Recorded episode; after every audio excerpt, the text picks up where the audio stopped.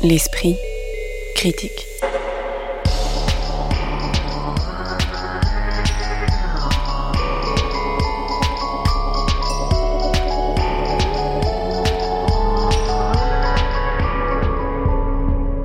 Mediapart.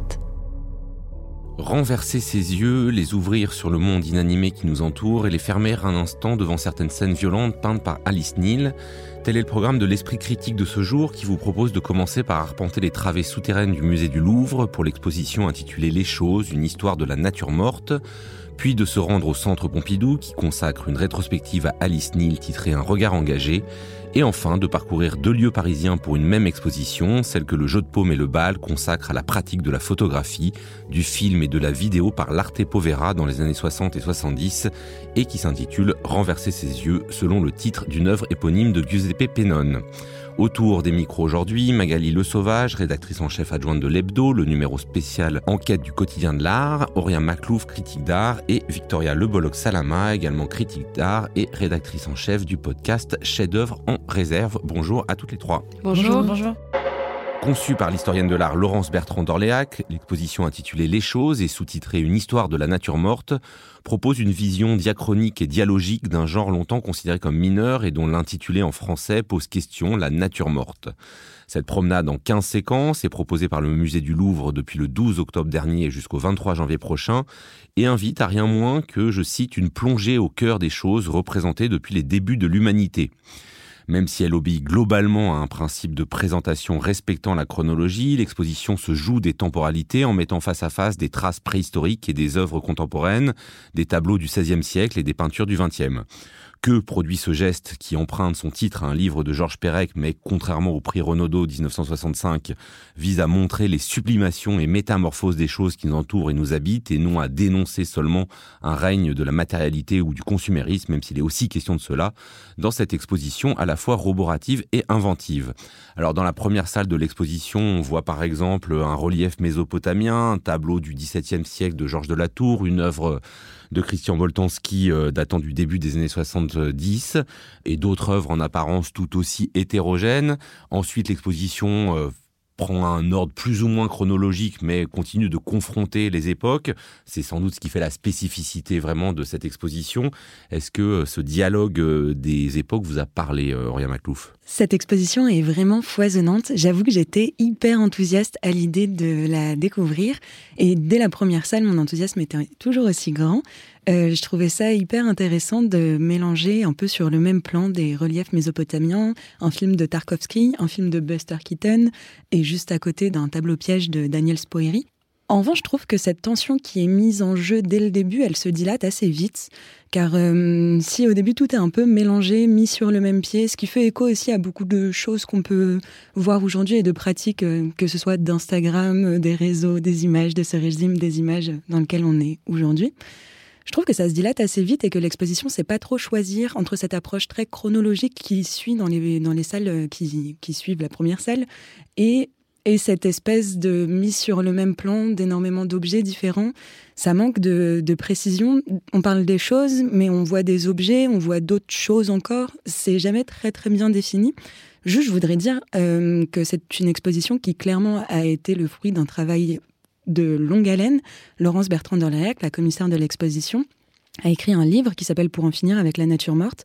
Elle a aussi donné un séminaire à Sciences Po où elle est professeure qui s'intitulait Les choses euh, pendant de, trois ans, il me semble, avant l'exposition, où elle invitait quantité de personnalités de champs très différents, de la littérature, de la poésie, des sciences, de la philosophie. Elle était très proche de Bruno Latour par ailleurs. Je trouve que ça se perd un peu dans le propos. Ça m'a beaucoup parlé, ça m'a beaucoup intéressé, mais j'avoue que j'ai une petite déception par rapport au déroulé de, cette exposition et je suis contente qu'on en parle.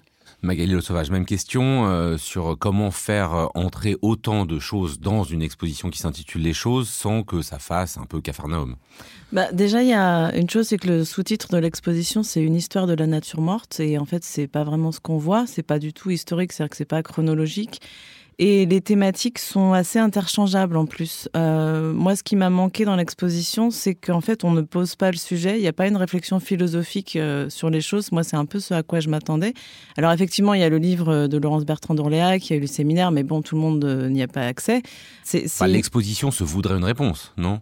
Euh, ben justement, en fait, c'est pour moi, c'est un alignement d'œuvres. Il y a 170 œuvres, c'est très très foisonnant, euh, comme disait Auria, mais euh, je pense que le mieux à faire finalement, c'est d'y aller sans forcément euh, regarder les, les titres des, des, salles thématiques et relier soi-même les œuvres les, les, unes avec les autres, comme c'est souvent le cas dans les expositions collectives. C'est une exposition qui, d'un point de vue conceptuel, est assez décevante, mais par contre, c'est quand même assez fabuleux de voir, de voir des, œuvres comme celle-ci, comme l'Agnus Dei de, de Zurbaran, qui a été prêté exceptionnellement au Louvre, à côté d'un bœuf écorché de Rembrandt. Enfin, voilà, il y a surtout des face-à-face assez extraordinaires. Je voudrais aussi souligner quand même qu'il y a quasiment pas d'œuvres non occidentales. Donc ça, c'est aussi le problème du Louvre qui se considère musée universel, mais on voit que l'universalité euh, s'arrête euh, euh, aux frontières de l'Europe. Et je trouve que c'est dommage d'être obligé d'aller lire le livre pour voilà, entamer euh, cette exposition. Victoria Le Bloc, c'est la main. Bah, moi, je suis pas tout à fait d'accord. Euh, je trouve que c'est une exposition en fait qui fait des propositions pour éclater le genre euh, dit suranné, bourgeois, etc. de la nature morte. Et finalement, en fait, ces séquences, elles rythment vraiment, elles scandent vraiment la, la progression dans l'exposition. Et c'est des propositions d'entrée pour comprendre ces œuvres. Je trouve que justement, en fait, cette exposition, elle a l'intelligence de s'adresser à, à un public qui peut être extrêmement large, parce que en fait euh, les, choses justement qui sont représentées peuvent faire évidemment appel au sens. Évidemment, en fait, on, peut comprendre tout de suite parce qu'il y a beaucoup d'œuvres figuratives euh, et réalistes, et ça permet à un public euh, complètement novice d'avoir accès justement à la remise en cause de ce genre et à l'actualisation de ce genre. Et j'ai trouvé vraiment très intéressant. En, en, quoi il pose problème le terme de nature morte? La nature morte, qu'on dit morte en français, a absolument rien de morte, et c'est le propos de l'exposition, c'est que finalement, les choses sont des échos des faits sociaux qui les ont vus naître euh, à l'époque où ces choses sont représentées. Et je trouve que justement, les thèmes, les 15 séquences de l'exposition proposent ça. C'est des clés d'entrée, en fait, pour comprendre que ces représentations de choses, que ce soit des photos, des sculptures, euh, des extraits de films, euh, des ready etc., permettent de comprendre que finalement, bah, ces représentations de choses parlent finalement de questions écologiques, de euh, commercialisation, de consumérisme évidemment, de souffrance animale. Et finalement, euh, en fait, c'est pas juste des choses comme ça qu'on a décidé de représenter parce qu'elles sont jolies. Ce qui est frappant, bon, c'est quand même l'accumulation de vrais chefs-d'œuvre et effectivement certains dialogues quand même euh, entre entre œuvres, surtout d'ailleurs des face à face, très très impressionnants. Mais c'est vrai qu'il y a un petit paradoxe au sens où les choses dans cette exposition, c'est pas simplement les objets. Il y a des animaux morts, il y a des des fleurs, il y a des crânes humains. Donc en fait, on a, c'est ce qui est inanimé, mais ce qui est inanimé qui en fait voudrait être vivant. C'est là où euh, c'est qu'en fait les choses débordent ce qu'on entend habituellement par ça, parce que c'est inanimé, mais en fait veut dire non, regardez-les, en fait ils sont vivants parce qu'ils sont partis de nous. Je trouve que ce que tu viens de souligner, Joseph, c'est quelque chose dans lequel tombe trop facilement l'exposition. Dans tous les cartels, il est question de ces natures mortes qui sont plus vivantes qu'ils n'y paraissent, et c'est hyper redondant en fait au fur et à mesure qu'on progresse dans l'exposition. Tout est axé sur cette contemplation, et justement pour en finir avec la nature morte, pour reprendre le titre de Laurence Bertrand de l'Orléac, qui n'est pas du tout un titre d'ailleurs contestataire par rapport à ce genre de la nature morte, mais qui essaye de déconstruire pas mal de préjugés sur ce genre. Je trouve que c'est quand même un peu pauvre. Par ailleurs, la nature morte, au début, c'était pas vraiment un genre bourgeois. C'est un genre qui est né au XVIe, XVIIe siècle et qui rentre dans une échelle de classification des genres qui a été théorisée par un monsieur qui s'appelle Philibien euh, à l'Académie royale des beaux-arts. Tout en haut, il y avait la peinture d'histoire et tout en bas, mais vraiment tout en bas, il y avait la nature morte. La nature morte, parce que on représente des objets, c'est vil, il n'y a pas d'humain. C'est un genre qui est beaucoup plus facilement accessible entre guillemets et qui du coup serait plus facilement appropriable aussi par des artistes femmes. Alors moi, quand je parlais de genre bourgeois, je parle absolument pas en, termes d'histoire de l'art. Évidemment, je parle plus dans la dans l'imagerie collective. Euh, D'ailleurs, il faut souligner qu'en fait, la dernière exposition qui avait eu lieu sur cette thématique avait eu lieu en 1952 au musée de l'Orangerie et euh, proposait des choses extrêmement euh, traditionnelles. Euh, ce que je veux dire, c'est que là, justement, en fait, on, s'éloigne de cette idée que euh, on représente euh, des, objets d'une certaine valeur, comme en fait ce qu'on peut avoir dans l'imaginaire collectif, pour finalement représenter certes des objets qui sont inanimés, pour parler de choses qui ont un lien avec l'histoire individuelle des artistes et l'histoire collective. Et c'est là que je trouve que c'est pas si bourgeois. Après, je, te rejoins quand même sur un point, c'est que il y a une, une définition presque extensive et trop extensive du genre de la nature morte. Parce qu'à partir du moment où on intègre finalement euh, les rédimètres de Marcel Duchamp, ça veut dire qu'aujourd'hui, euh, dans toutes les installations, dans toutes les œuvres contemporaines où il y a des objets manufacturiers, où il y a des objets tout court, finalement, euh, bah, en fait, tout peut rentrer dans cette catégorie. Donc, en fait, jusqu'où on va? Est-ce que c'est pas un peu un inventaire à la Prévert finalement? Et c'est un peu un écueil, mais c'est un écueil presque théorique. À mon sens, c'est pas un problème pour cette exposition. Je pense que c'est vraiment. Oui, il me semble que c'est quand même assumé parce qu'il y a, je vous trouve un peu dur des fois. Il y a, y a quand même un propos assez construit de dire voilà, il y a une manière de représenter les choses pendant l'Antiquité tardive, puis une sorte d'éclipse quasiment d'un millénaire, puis à partir du XVIe siècle, qui correspond aussi au siècle du commerce, une représentation accrue des choses, puis bah, le, genre de la nature morte qui a longtemps été minoré, voire réservé aux femmes peintres, euh, devient euh, s'anoblit, et puis bah, ensuite il est euh, déconstruit, reconstruit pendant tout le XXe siècle. C'est, il me semble, Magali de Sauvage, qu'on a quand même un propos, en tout cas, d'historienne de l'art et de la philosophie de la représentation qui est quand même assez lisible, même s'il y a cet aspect inventaire l'après-vert aussi. Oui, je pense que ça fait partie aussi du jeu de l'inventaire à l'après-vert, c'est-à-dire que le, titre, les choses, on, est, on sait qu'on va être dans une énumération, une liste. Donc ça, c'est pas vraiment un problème. Mais comme je disais, moi, je pense qu'il faut mieux que chacun relie un peu les choses entre elles euh, à sa manière. Moi, ce qui m'a semblé un peu dommage aussi, c'est que la, la, la fin, donc on est plus dans l'art moderne et contemporain, et là, c'est quand même pas très réussi. Il y a, voilà, on voit quelques artistes à la mode comme Ron Weck ou Glenn Brown, euh, par exemple. Euh, il y a des très belles œuvres comme celle de Sam Taylor Johnson qui a 20 ans, qui a été beaucoup vue. C'est cette nature morte, une vidéo d'une nature morte, enfin de fruits qui sont en train de pourrir euh, en accéléré. Donc ça, c'est très beau. Il y a les chaussures aussi qui sont dans le sable que Sophie Restel-Huber est allée photographier au Koweït après la guerre. Donc ça, c'est les objets qui restent aussi après la mort.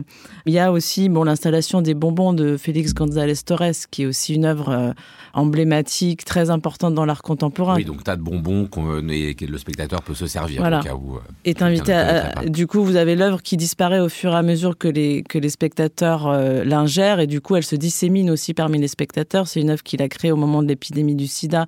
Donc, il y a aussi toute cette idée de, de, de l'objet et de, et de l'épidémie qui se, qui se répand. Donc, ça, c'est très beau. Euh, moi, c'est surtout la dernière œuvre que j'ai trouvée magnifique, la toute, toute dernière. Enfin, on va dire les deux dernières. Donc, euh, vous avez d'abord une photographie de Nan Goldin qu'elle a prise pendant le premier confinement où elle était à, New York euh, dans son appartement, donc enfermée comme le reste euh, du monde. Elle photographie un bouquet de fleurs qui, qui fane et la photo est un peu tremblée comme ça. Donc ouais, c'est flou, ouais. Assez flou. Comment vous avez compris effectivement cette dernière image qui est assez frappante avant de sortir, euh, qui nous invite quand même un peu à relire euh, toute l'exposition? Parce que bah c'est à la fois fané, flou et euh, discret. Enfin, ça, on, pourrait quasiment partir de l'exposition sans la voir et en fait, elle nous, c'est celle qui nous reste. Oui, c'est très beau cette discrétion d'ailleurs de cette image, cette, cette non spectacularité si on peut dire. Et c'est une image de voilà de, de fleurs fanées, donc de mort. En même temps, elle est tremblée, donc on sent qu'elle a été prise dans le mouvement, c'est-à-dire que la, photographe a bougé pour la prendre. Et je trouve que c'est aussi une image de la stupeur euh, qui nous a tous et toutes saisis à ce moment-là, une espèce de sidération en fait, où on était là, où on, commençait à regarder beaucoup plus attentivement les objets qu'on avait autour de nous, parce que c'est tout ce qu'on avait euh, aussi autour de nous, euh, et que du coup les choses ont pris pendant cette période très très particulière et unique peut-être dans l'histoire du monde global, où on a tous fait attention aux choses de manière extrêmement beaucoup plus euh, euh, beaucoup plus précise et, voilà beaucoup plus intime aussi oui, et toucher intense. du doigt ce que serait un monde vidé des humains. Moi, ce que j'ai trouvé aussi très intéressant dans cette photographie, c'est que finalement, on peut se, ça, ça, ça, peut faire référence au temps de pause. Finalement, on sent en fait que euh, elle, entre le moment où elle a pris la photo et le moment où la photo a été imprimée, en fait, elle a bougé et les choses restent. Et finalement, c'est aussi un peu une métaphore de ce qu'a été cette période-là, c'est qu'on a tous été abasourdis par cette période parce qui se passait, euh, par les événements qui nous ont semblé à la fois très rapides et très lents, et finalement les choses restent. Et c'est ça aussi finalement, euh, à mon sens, le propos de cette exposition, c'est qu'en oui, fait, on retrouve euh, tout le thème de la vanité, puisque y a, dans la deuxième salle, je crois, il y a la première représentation d'un crâne humain qui représente la vanité, le temps qui passe dans une fresque de Pompéi. Et c'est vraiment l'idée que finalement, peut-être que parfois il faut se poser, réfléchir et regarder les choses un peu à la manière d'un Francis Ponge qui a fait le parti pris des choses. Et c'est ça que je trouve euh, très très poétique et je trouve que c'est une fin d'exposition qui est, qui est, très intéressante. Pour moi, c'est une exposition euh, opulente, mais dans le bon sens, et c'est un, un, plaisir. Donc euh, ces spectateurs et ces spectatrices qui ont jusqu'à janvier 2023 pour aller voir les choses, une histoire de la nature morte, mais pas seulement, au musée du Louvre, en association avec d'ailleurs d'autres musées. L'esprit critique. Mediapart. Après Georgia O'Keeffe l'an dernier, le Centre Pompidou met à l'honneur avec l'exposition Alice Neal, un regard engagé, une autre femme peintre états-unienne négligée par l'histoire de l'art en général et par la France en particulier. Alice Neal, née en 1900 et morte en 1984, vivait à New York où elle a réalisé de très nombreux portraits, autant des délaissés de la société que de ses amis artistes. Sympathisante communiste, Alice Neal a aussi peint de nombreuses scènes de rue et de manifestations et beaucoup de nus féminins qui en font une figure du féminisme américain. L'exposition est structurée, comme le cartel d'entrée nous l'explique, autour de deux thématiques, la lutte des classes dans la première partie et la lutte des sexes dans la seconde.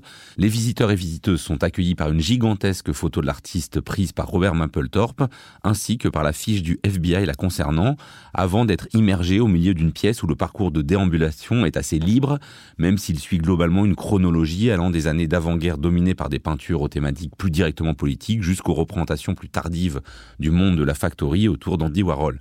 Alors une question qui risque de devenir euh, rituelle, euh, Victoria euh, Le Bolloc Salama, comment se fait-il qu'on n'ait pas davantage entendu parler auparavant de cette peintre à la fois prolifique et importante dans l'art pictural du XXe siècle? Alors c'est une excellente question. Il faut savoir que cette exposition, c'est la deuxième rétrospective en France concernant le travail d'Alice Neal. La première, c'était il y a six ans à la Fondation Van Gogh à Arles, et sinon, il n'y en avait pas eu. Il faut savoir aussi que dans les collections du Centre Pompidou ou dans les collections françaises, il n'y a aucune œuvre collection française publique, j'entends, il n'y a aucune œuvre de cette peintre. Et d'ailleurs, cette exposition va euh, se solder a priori sur l'achat d'une toile de l'artiste. Et c'est vraiment une très bonne question parce que, comme vous le soulignez, l'exposition, elle commence avec euh, une œuvre de Jenny Holzer qui reprend les euh, fiches du FBI qui concernent Alice Neal et une photographie de Robert Mapplethorpe. Et tout de suite, on comprend en fait que cette artiste a été extrêmement importante pour les artistes de différentes générations pour la suite du XXe siècle et aujourd'hui au XXIe siècle. Donc c'est vraiment une, question à laquelle euh, on n'a pas de réponse. Mais finalement, euh, pourquoi pas, pourquoi pas s'y intéresser dès maintenant? Et heureusement parce que l'exposition montre vraiment le regard d'une femme qui vit avec son siècle. D'ailleurs, elle dit qu'elle est née avec son siècle elle est née en 1900, elle est morte en 1984. Elle représente les luttes sociales qui la touchent et qui la concernent, mais également euh, les luttes de genre. Et euh, on se rend compte à travers un style qui est vraiment réaliste et euh, figuratif qu'elle tient une ligne, une ligne politique, mais aussi une ligne artistique, puisqu'il faut pas oublier qu'en fait, elle a traversé des, des, années et des années de création qui n'étaient pas du tout, du tout centrées sur le réalisme et la figuration.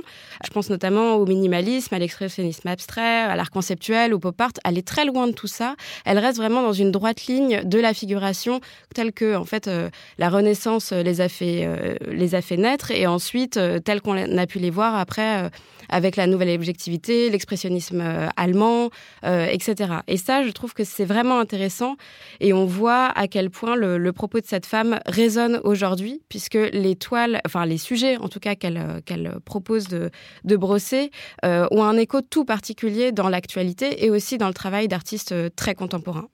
Galileo Sauvage, même question, et sur cette, euh, effectivement ce sentiment d'assister à une, assez forte unité euh, de la peinture, alors qu'elle s'empare de sujets très différents au cours de sa vie.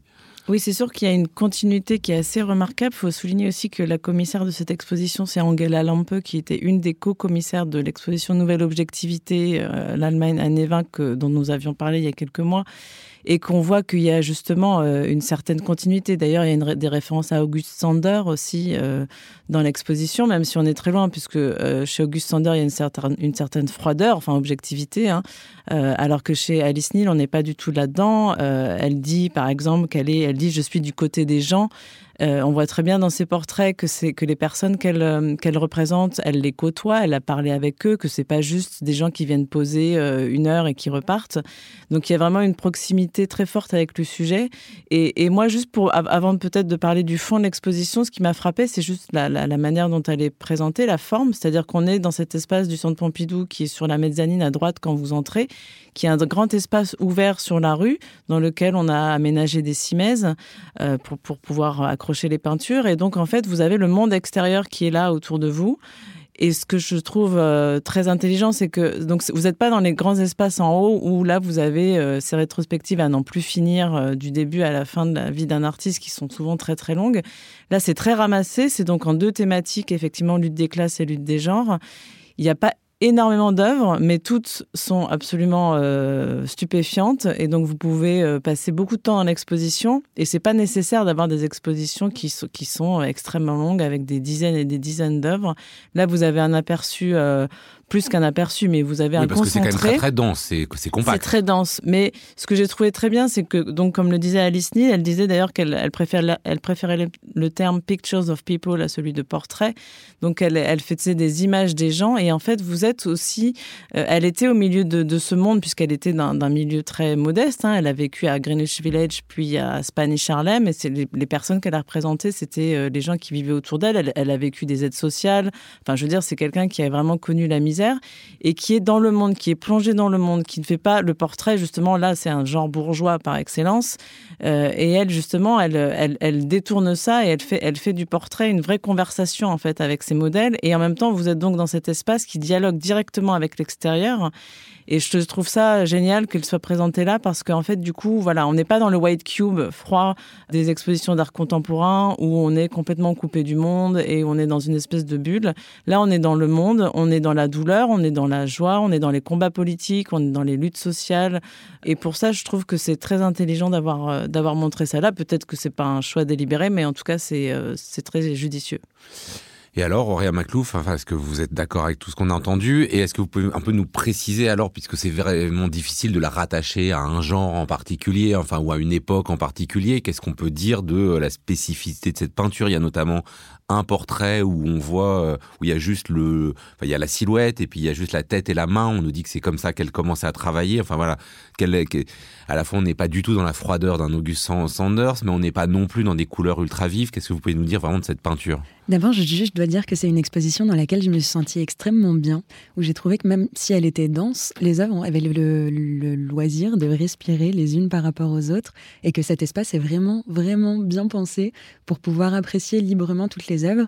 Un tout petit mot aussi sur la scénographie. Quand on rentre, effectivement, on est accueilli directement par ce grand portrait gigantesque de Alice Neal qui nous regarde avec le visage, les yeux un peu de défi. Juste à côté, il y a trois toutes petites photos d'elle à 19, entre, à la vingtaine, où elle est un peu souriante, un peu timide. Je trouve que déjà, c'est hyper saisissant pour comprendre tout ce qu'elle a vécu en 80, en 60 ans de carrière, en 84 ans de vie, et toutes les attitudes qu'elle a vues changer. Et je trouve que c'est une bonne clé de lecture pour comprendre ensuite la facture, son trait, sa peinture, la proximité qu'elle arrive à tisser avec ses sujets, puisque comme Magali le disait, effectivement, on sent qu'il y a une vraie complicité qui se tisse avec les personnes qu'elle décide de mettre dans ses toiles. Pour revenir sur le tableau que tu mentionnes, Joseph, Effectivement, justement, ça fait partie de cette complicité. La personne qu'elle euh, qu'elle décide de peindre à ce moment-là, qu'elle invite dans son atelier, est venue pour une première séance de pose, conformément à la technique qu'elle a l'habitude de suivre. Elle dessine d'abord le contour, elle dessine d'abord le visage, d'abord des mains, et ensuite, c'est intéressant d'ailleurs, parce que d'abord dessiner le visage, et ensuite les atours, et ensuite le costume. C'est bien révélateur, je pense, de l'attention qu'elle porte aux gens, et aux regards, et aux attitudes, et au corps même. Cette personne n'a pas pu revenir pour une deuxième séance de pause car elle a été convoquée pour la guerre du Vietnam, donc elle est partie, elle n'est jamais revenue.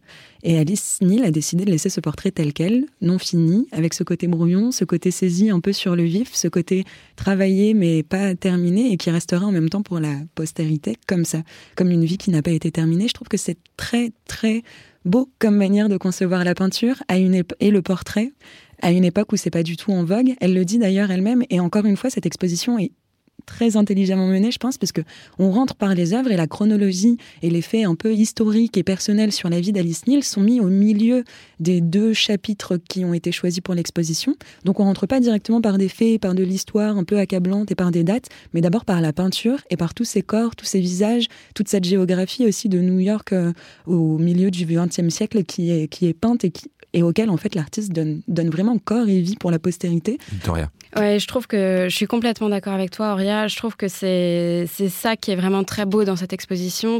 On, on, arrive vraiment à comprendre et à capter ce que Elisabeth Lebovici euh, explique comme étant de l'histoire orale mis en peinture. Et on, sent vraiment en fait que c'est euh, des histoires individuelles qui s'inscrivent dans une histoire collective où euh, en fait elle va représenter toutes sortes de sujets qui sont à la marge de la société parce que ils sont issus de l'immigration, parce que ce sont des femmes parfois battues, des mères célibataires ou des artistes bohèmes.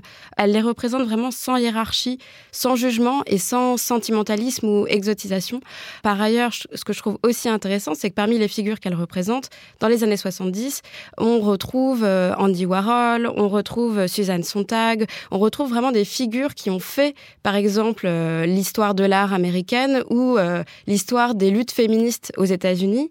Et elle les représente exactement de la même manière que les, inconnus, en fait, euh, qui peuvent être ses voisins ou de simples personnes qu'elle a, qu'elle a pu côtoyer euh, dans sa vie. Je pense au, au portrait d'Andy Warhol, qui, à mon sens, est saisissant. Euh, il est torse nu et euh, il est complètement.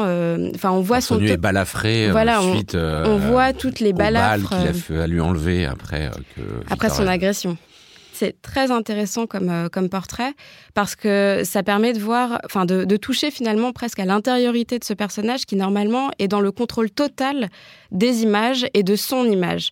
On a l'impression vraiment de ressentir son, sa psychologie, il a les yeux baissés, il est dans un... Enfin, le, en fait, finalement, le, décor n'est pas représenté, il est assis sur quelque chose qui n'est pas, qui n'est pas figuré euh, précisément. C'est un peu à l'image de, ce qu'elle arrive à faire. Et on arrive à comprendre et à toucher ça parce que précisément ce, ces figures-là, on les connaît et on sait en fait que normalement, euh, elles ne montrent pas ça, elles ne donnent pas à montrer ce genre de choses au public. Magali Le Sauvage.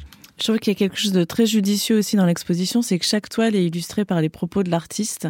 Ouais, ça c'est la chose dont je voulais qu'on parle voilà, parce que c'est une spécificité ça, vraiment génial. où, où c'est les propos de l'artiste mais qui commente son propre tableau. Voilà, qui commente son propre travail. Ouais. Et, et, elle en parle de manière très simple, très juste, avec parfois avec beaucoup d'humour aussi d'ailleurs. Oui, elle aime bien se moquer de la manière dont la critique a reçu une partie de ses œuvres. Voilà. Et euh, elle dit, elle, elle, explique un peu qui est cette personne, qu'est-ce qu'elle représente pour elle, etc. Et par exemple, il y a un portrait d'une femme nue qui est vraiment terrible, enfin qui est vraiment très très pathétique, où elle dit elle est presque en train de s'excuser de vivre. Bon, déjà cette phrase en elle-même est magnifique. Donc vous avez c'est un portrait de femme nue avec euh, voilà les seins qui tombent euh, sur le ventre, euh, les jambes croisées. Elle a des grands regards, des grands yeux vides comme ça, et euh, elle est sur le bord d'un lit. On a l'impression qu'elle est en train de glisser. Enfin, elle est en train de, disparaître. Et, quand, et voilà, quand elle dit elle est presque en train de s'excuser de vivre, c'est vraiment euh, ça rajoute euh, au bouleversement. Et je trouve ça très intéressant d'un point de vue curatorial d'avoir choisi de mettre ses propos à côté des œuvres et de pas psychologiser, enfin de pas faire des cartels où on psychologise euh,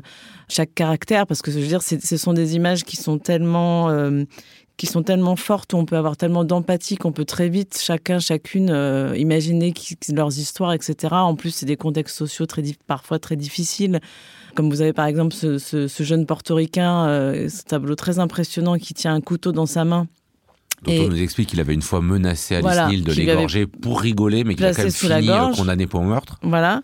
Donc vous avez quand même des images très fortes comme ça, et le fait que ce soit l'artiste elle-même qui, qui, les commande de manière simple en plus, et sans, sans se mettre en valeur. Enfin, c'est pas du tout pour, euh, pour dire, euh, voilà, mon tableau est, est magnifique. Enfin, donc je, je, trouve que c'est vraiment un choix très très intéressant. Alors je vous avais justement cité une, euh, une des citations d'Alice Neal sous le portrait d'une femme avec son bébé, qu'elle commente ainsi, cette femme est haïtienne, regardez comme elle a travaillé dur, regardez cette main, la petite est attardée, elle avait sept mois et demi et n'a jamais su se retourner.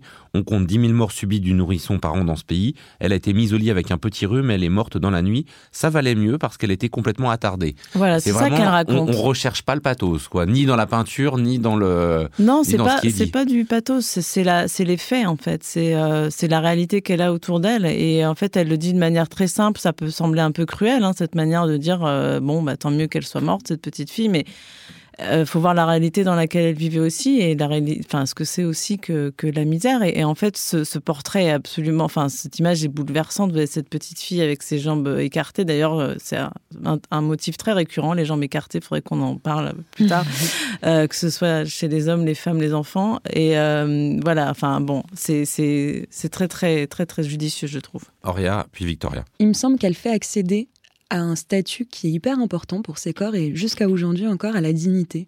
Les inscrire dans l'histoire comme ça en les faisant exister sur des toiles qui en plus aujourd'hui sont reconnues, sont diffusées de plus en plus heureusement, même si encore trop faiblement, mais bon, c'est le deuxième pas en, en France et, et peut-être qui va mener à encore d'autres.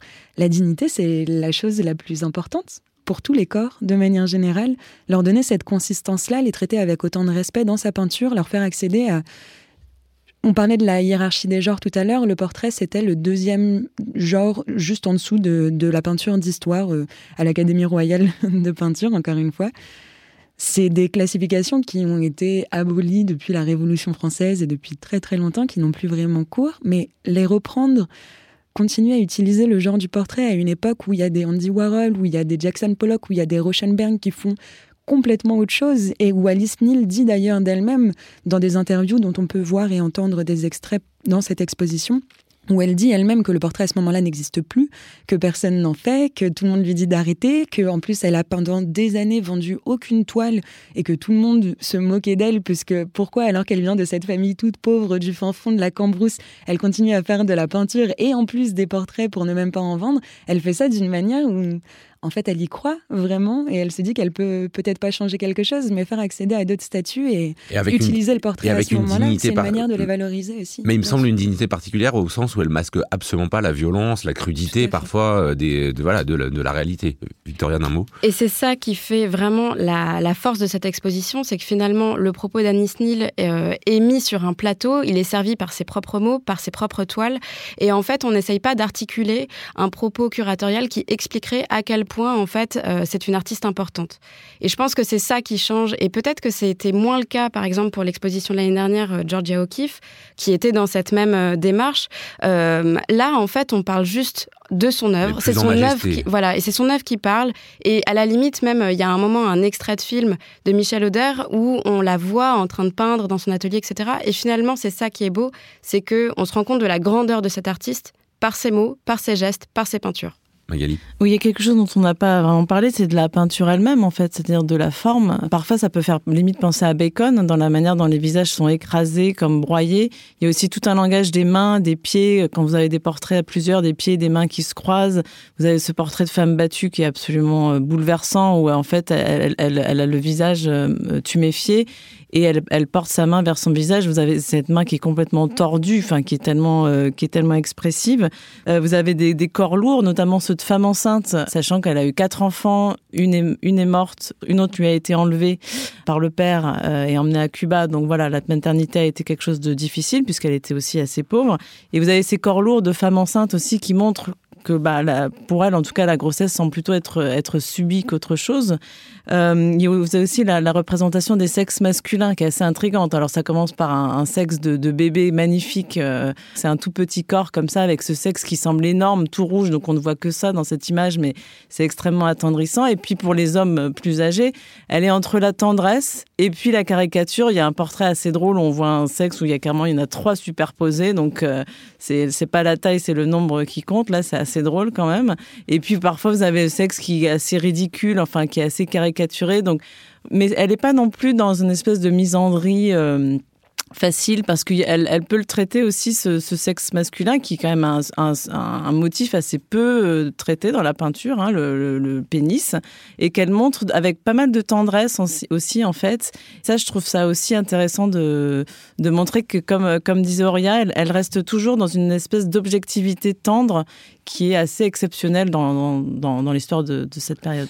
Alice Neal, un regard engagé, cela ouvert au Centre Pompidou le 5 octobre, c'est visible jusqu'au 16 janvier prochain et vous aurez compris qu'on vous encourage à y aller. L'esprit critique. Mediapart. Renverser ses yeux autour de l'Arte Povera 1960-1975, photographie, film, vidéo, c'est le nom d'une double exposition qui se tient à la fois au Jeu de Paume et au Bal à Paris, dont l'idée est de montrer la position de l'avant-garde italienne face à la prolifération de nouveaux médias et l'image mécanique.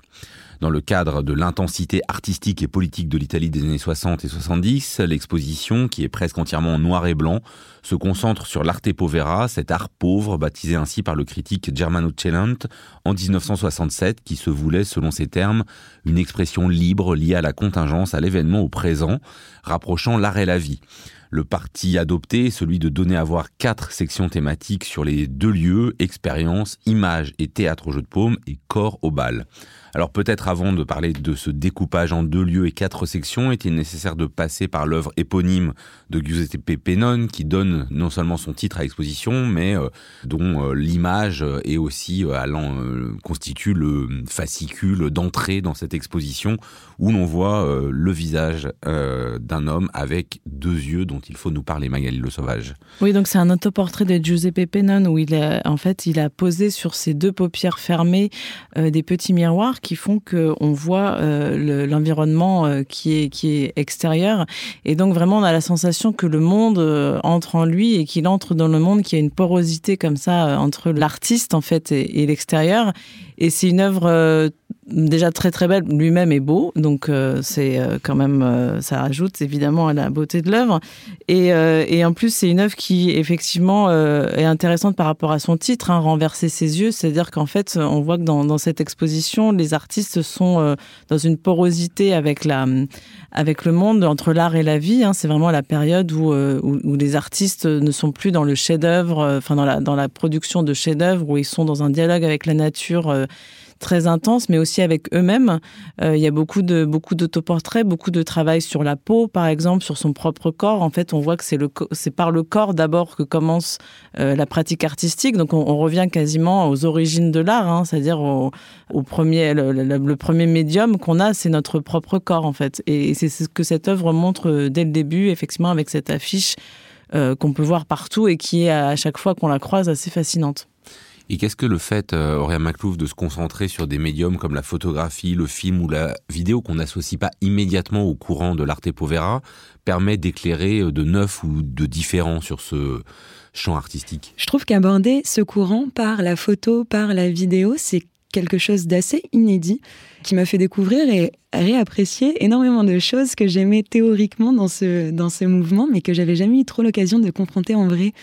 Et ce qui est hyper intéressant dans la manière dont ces artistes ont conçu aussi bien la photographie que la vidéo comme des médiums à prendre au même titre que tous les autres médiums plus pauvres qu'on leur attribue euh, par, euh, par l'histoire de l'art, c'est qu'ils l'ont envisagé de plein de manières hyper différentes.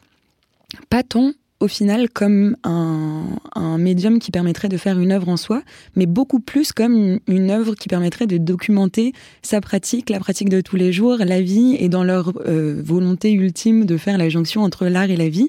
C'est quelque chose dont ils étaient obligés de se saisir.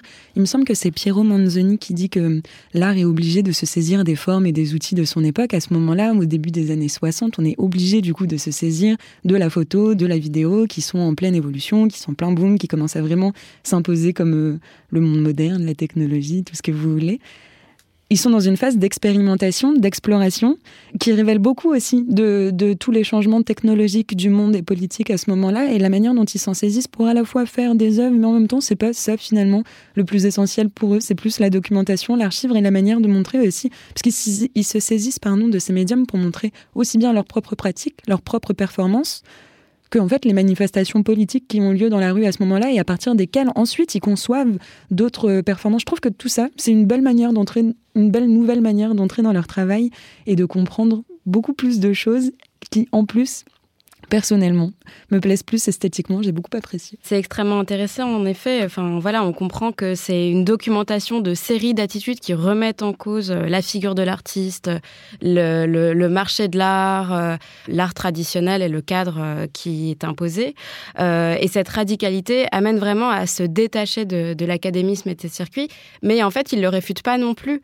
ils s'inscrivent vraiment dans cette tradition pour se réapproprier les codes à travers les codes photographiques ou de l'image mécanique entre euh, plus, généralement.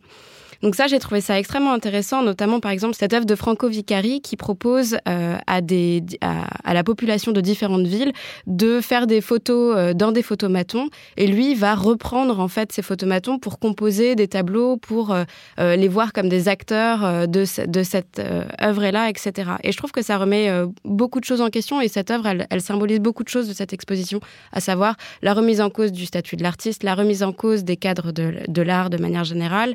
En revanche, là où je, mets un peu un bémol pour cette exposition, c'est finalement euh, bah, le côté double volet. Euh, que je trouve pas forcément justifié. Euh, c'est quelque chose qu'on avait déjà vu au printemps dernier avec l'exposition de Charles Ray, euh, qui avait lieu à la Bourse de commerce et au Centre Pompidou. Et on, avait, on était resté un peu sceptique. Enfin, en tout cas, moi, c'était le, c'est le souvenir que j'en ai.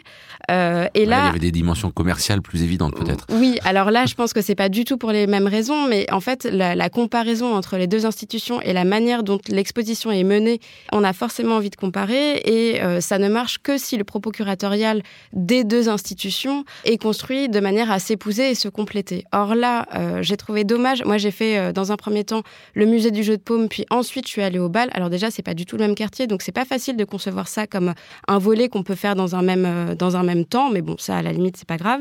La difficulté, c'est que quand on arrive au bal, la thématique principale qui anime cet espace, c'est le corps.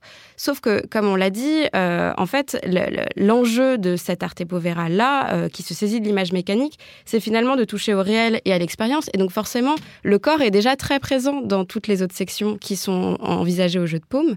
Et donc on retrouve ensuite un certain nombre d'œuvres euh, et de séries d'œuvres qu'on a déjà vues au jeu de paume. Je pense par exemple au, miroir de, de, Pistoletto, où là vraiment en fait on, a vu plein au jeu de paume, on en revoit un plein au bal et c'est pas la seule œuvre. Donc je pose juste la question de l'opportunité de faire ça en deux volets. Magali Sauvage. Euh, oui, alors moi je trouve que c'est une expo magnifique euh, par sa scénographie, etc., très aérée. Enfin, les œuvres se répondent magnifiquement, mais j'ai aussi un gros bémol euh, de mon côté, c'est qu'il y a très peu de femmes, d'artistes femmes. Alors il y a quand même Laura Grisi, Marisa Mertz et euh, Katie Larocca, mais sinon... Alors il y a une conscience de ça, il y a quand même un cartel où ils disent, oulala, il y avait très peu de femmes dans ce mouvement, donc on vous montre celle-là, mais elle était un peu à côté. Enfin, il y a... Mais on aurait pu montrer plus d'œuvres de, de Grisi, de Mertz et de Larocca. On peut aussi chercher, en fait, c'est euh, c'est ce que font les historiennes et historiens de l'art aujourd'hui. Effectivement, c'est un, mouvement qui a été catégorisé par Germano Celant, où, en fait 90% des, représentants euh, sont des hommes. Et donc dans l'exposition, on nous dit, nous, on a suivi euh, le, catalogue de Celant. Bon, euh, je pense que ça, date quand même d'il y a 50 ans et qu'il faut peut-être réactualiser les choses. Et il y a une autre chose, c'est que les femmes qu'on voit dans l'exposition, les femmes qui sont représentées, déjà la plupart sont nues. Donc elles sont, elles sont objectisées. Elles sont soit caressées, soit signées Manzoni par exemple, soit pendues, étranglées ça, c'est quand même des images d'une violence symbolique assez forte. Et en fait, il n'y a pas de. Il y en a quand même qui comptent des grains de sable. Ou voilà, ça c'est Laura Grisi. Ça c'est Laura Grisi qui compte les grains de sable pour mesurer le temps, mais c'est une œuvre, c'est elle-même qui se représente. Mais sinon, dans les, enfin, dans les représentations, euh, la plupart sont quand même des représentations euh, euh, hyper sexuées et aussi plutôt de, de, de maltraitance. Et il n'y a pas de. Bon, évidemment, tout ça, il reste symbolique, hein, mais il n'y a, pas de, y a pas de réflexion sur cette violence symbolique dans l'exposition. C'est-à-dire qu'on on, met pas ça en question, on se demande pas pourquoi et, est-ce que ces, ces, images sont encore euh, voilà comment est-ce qu'on reçoit ces images aujourd'hui? Et ça je, trouve ça dommage même si moi j'ai aimé 95% de l'exposition je trouve que ça c'est quand même un c'est un défaut. C'est une exposition hein, non seulement sur deux lieux, mais euh, très complète, euh, très riche, euh, difficile à décrire parce qu'il y a quand même aussi beaucoup d'œuvres qui sont assez conceptuelles. Est-ce que on peut, bah, pour terminer cette émission, choisir chacun, chacune une œuvre et nous un peu nous la décrire et nous dire en quoi elle exprime quelque chose du projet de l'exposition? Aurélien Maclouf moi, une œuvre qui m'a beaucoup, beaucoup parlé, c'est une œuvre qu'a mentionnée Victoria tout à l'heure sur Franco Vaccari, une œuvre qui avait été pensée à la base pour la Biennale de Venise 1972, à laquelle il avait été invité à participer, où en gros, il avait installé à Venise quelques photomatons dans lesquels il invitait les gens qui passaient à se prendre en photo à l'intérieur et à laisser leurs photos, leurs portraits pour l'art. Il inversait complètement le rapport euh, de l'auteur et de, du public à l'œuvre et qui fait l'œuvre. Et c'est une expérience qui a tellement plu qu'il hum, s'est associé à Photomaton, la boîte, pour euh, reproduire cette exposition dans toute l'Italie, où il a installé du coup dans tout le pays euh, d'autres photomatons l'année qui a suivi, et il a composé comme ça une grande fresque. Toutes les personnes qui ont participé ont composé ensemble une grande fresque de l'Italie à ce moment-là. Cette œuvre est belle pour tout ce qu'elle représente, elle est belle aussi pour le côté un peu vintage de ces vieilles photos euh, et des planches qu'il a constituées, du coup que du coup l'artiste a constituées où il y a du coup sur ces grands cadres blancs, d'un côté le photomaton, de l'autre côté les photos des, personnes qui se sont prises en photo pour euh, constituer l'œuvre ensemble. Et ça dit beaucoup de ce monde à cette époque-là, de la manière dont on conçoit la photo aussi, dont les artistes s'en saisissent je trouve que c'est un bon pied d'entrée dans cette exposition et qu'en plus c'est une œuvre très humaine qui m'a beaucoup plu. Victoria Le c'est la main. Moi j'ai beaucoup aimé l'œuvre de Giulio Paolini qui est en réalité un, diptyque de deux photos où on voit euh, l'artiste euh, avec une toile sous le bras traverser euh, un, un passage piéton et euh, dans la seconde photo, on voit euh, un personnage, euh, je ne sais pas si c'est l'artiste d'ailleurs, qui tient justement la photo qu'on voit, la première photo que je, viens de décrire dans un autre environnement urbain. Je trouve que c'est une photo qui est extrêmement belle, qui montre vraiment bah, de manière très, très littérale l'artiste en dehors de l'atelier, l'artiste dans l'espace urbain, le mouvement, l'expérience, le réel. Donc je pense que c'est c'est une œuvre qui, qui symbolise pas mal cette exposition. Et on voit vraiment aussi euh, à travers ce, diptyque à quel point finalement cette exposition renvoie euh, à l'acceptation de la photo comme un genre à part entière dans l'histoire de l'art. Euh, notamment parce que d'un point de vue formel et esthétique, ces deux photos sont très très belles, mais on voit aussi que en fait la photo est conçue comme un médium à part entière et pas que comme un document. Et ça, je, ça, je trouve ça. J'ai vraiment apprécié cette paire de photos, d'ailleurs, qui, qui, sont dans des collections particulières et qu'on voit assez peu. Et Magali Le Sauvage, pour terminer. Hormis ce film de Laura Grisi que j'ai trouvé très beau, où en fait on la voit effectivement euh, euh, compter les grains de sable sur une plage, donc un geste complètement euh, vain et, et, épuisant, mais c'est aussi une manière de s'approcher du monde, d'être en lien avec le monde. J'ai beaucoup aimé ce que je connaissais très mal, les séries d'Hugo Moulas, qui lui est plutôt sur l'expérimentation de la photographie, parce qu'en fait, il faut rappeler un, paradoxe dans cette exposition, c'est qu'on parle d'art pauvre, d'art simple aussi, et qu'en même temps, on est dans euh, des choses très techniques, puisque c'est la photographie, le film, qui demande donc quand même euh, euh, des, moyens, une certaine technicité. Et donc, Hugo Moulas, lui, il travaille sur le, notamment sur la pellicule. Il développe, par exemple, une pellicule vierge qu'il expose, dont il dit que c'est un hommage à Anicéphore Niepce, donc l'un des inventeurs de la photographie. Il y a aussi une autre série qui est un hommage à Duchamp, donc on est dans le faire, le non-faire, le, geste de l'artiste qui fait l'œuvre.